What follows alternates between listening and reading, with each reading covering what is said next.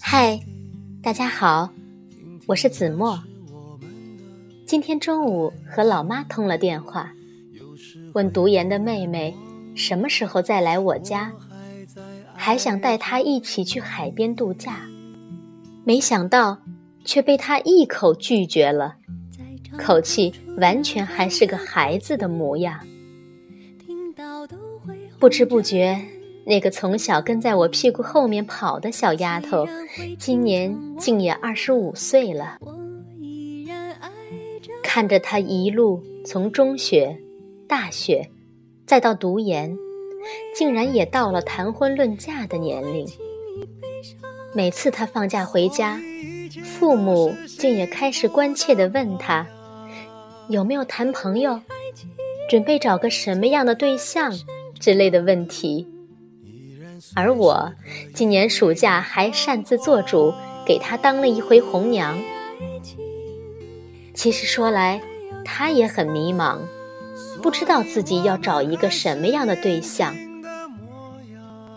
说起来这个话题，我相信大部分的姑娘都曾经困惑过，自己究竟要找一个什么样的男孩子共度一生呢？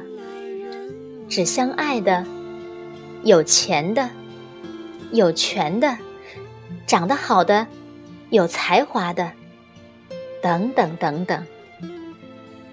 其实对于女孩子来说，我想第一选择的，还是要两个人相爱吧。至于说在以后的婚姻生活中，怎样的选择才是最正确的，我相信。没有人能给出一个最正确的答案。今天晚上在学校值班，无意中翻朋友圈，看到了这样一篇文章，把它推荐给还单身的姑娘们吧。也许只是作者的片面之词，但我认为还是有些许道理的。不要和穷人谈恋爱。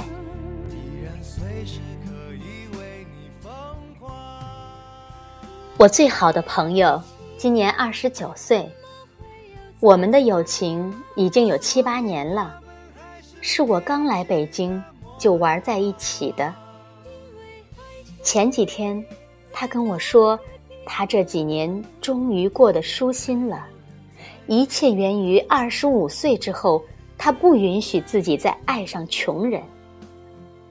我说：“你说的就跟穷人有罪似的。”他说：“对呀，穷人就是有罪。”然后，他看着夜空说：“你不觉得现在这个社会，年轻人很难穷吗？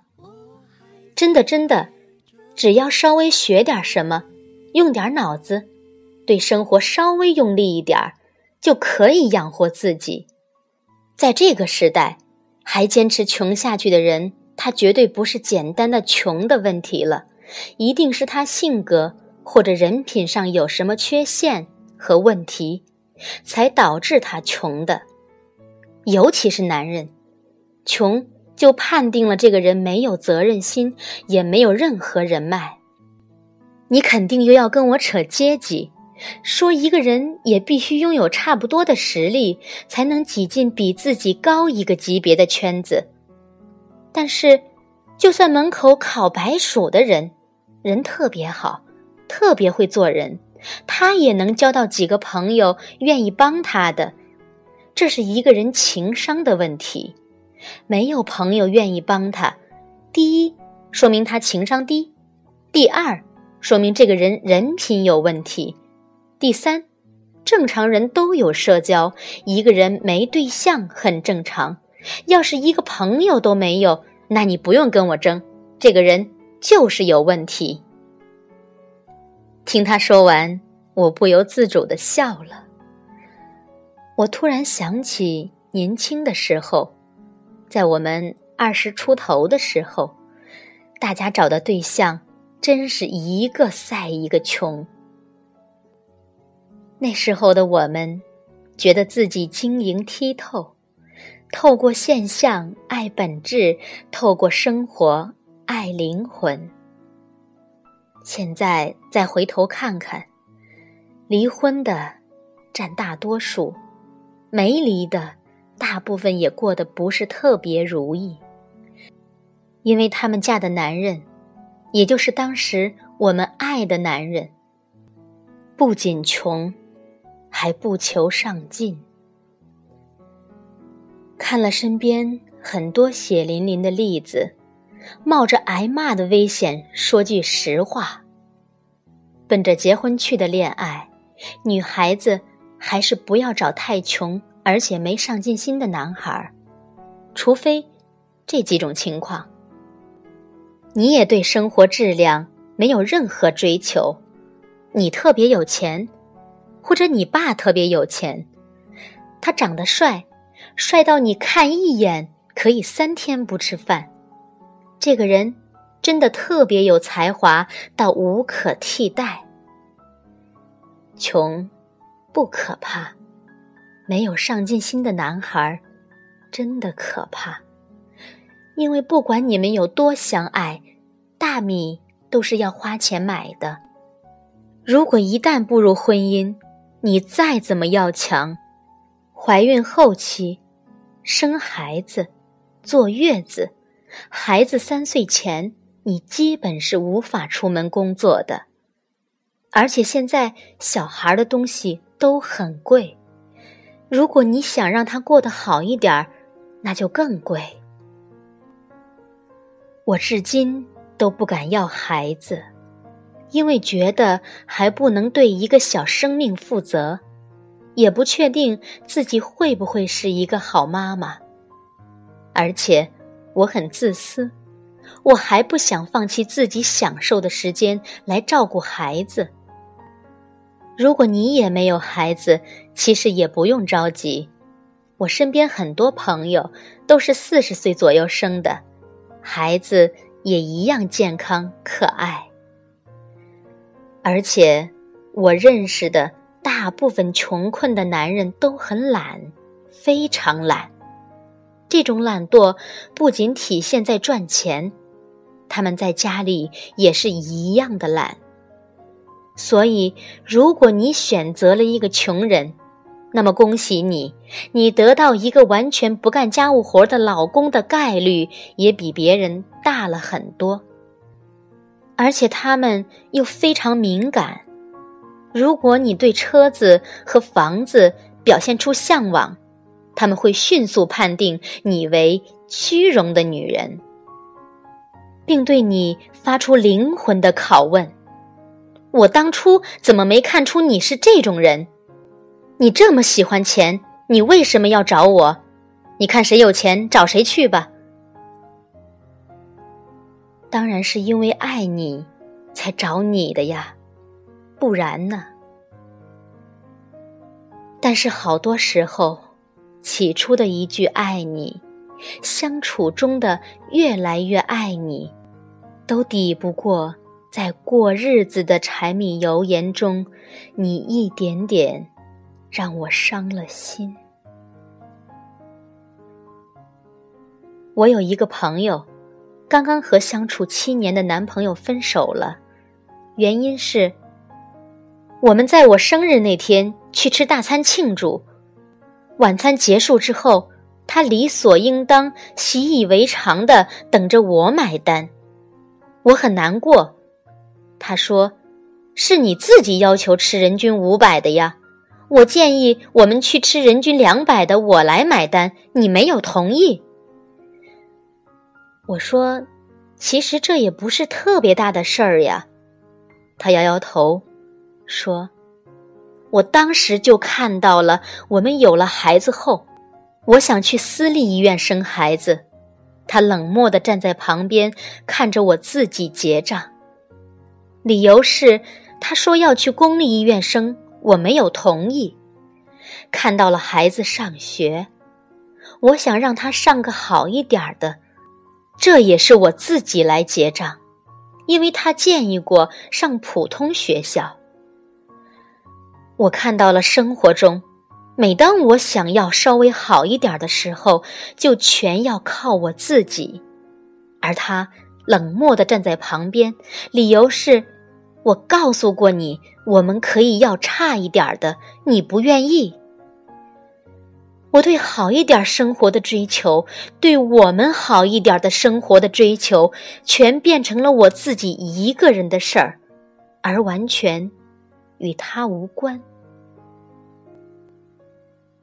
听完朋友的讲述，我不禁心生感慨，想对那些口口声声说爱你，却从来没有为你们的生活去努力的男人说。没有女孩是因为虚荣与爱钱离开你。如果图钱，根本开始就不会跟你。最怕的，就是我在为生活拼命努力奔忙的时候，你冷漠的在旁边袖手旁观，好像未来是我一个人的事儿。你这样，不仅对不起爱，也对不起我们这两个字。其实，能拴牢女人的，未必是金钱，也未必是爱情，而是呵护。享受某个人的照顾，的确是会上瘾的。这就是为什么爱你的总能打败你爱的，因为人性的需求本质上是一样的。我们孤单的。来到这个世界，都是为了找一个人能把自己当成小孩子一样去呵护、去爱惜。喜欢你的人，自然会觉得你弱，觉得你需要关心照顾；而不喜欢你的人，会觉得你就是女强人，无所不能。在爱你的人眼里，你是单纯、天真、善良的。而在不爱你的人眼里，你是聪明、复杂、难耐的。所以，不要怕自己更优秀，该爱你的始终会在某一个转角处等你，一切都是最好的安排。送给我那些还没有嫁出去的朋友们，加油吧！生活总是很美好的。相信自己一定能够遇见一个更好的他。我是子墨，感谢您的收听，再见。怎么说出口？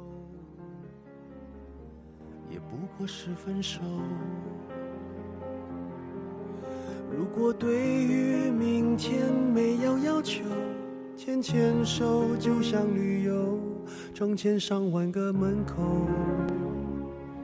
总有一个人要先走，怀抱既然不能逗留，何不在离开的时候，一边享受，一边泪流？十年之前，我不认识你，你不属于我，我们还是一样。在一个陌生人左右，走过渐渐熟悉的街头。十年之后，我们是朋友，还可以问候，只是那种温柔，再也找不到拥抱的理由。情人最后难免沦为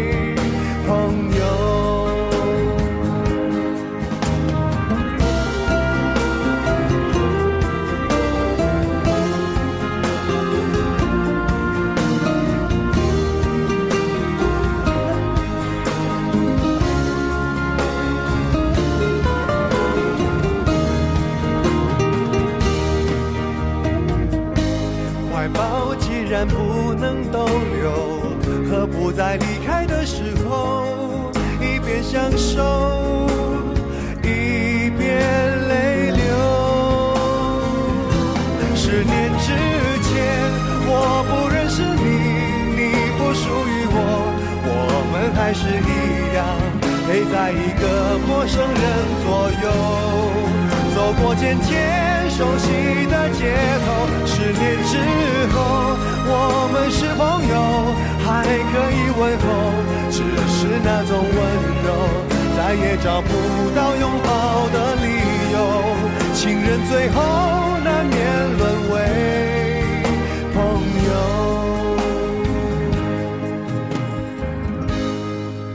直到和你做了多年朋友，才明白我的眼泪不是为你而流，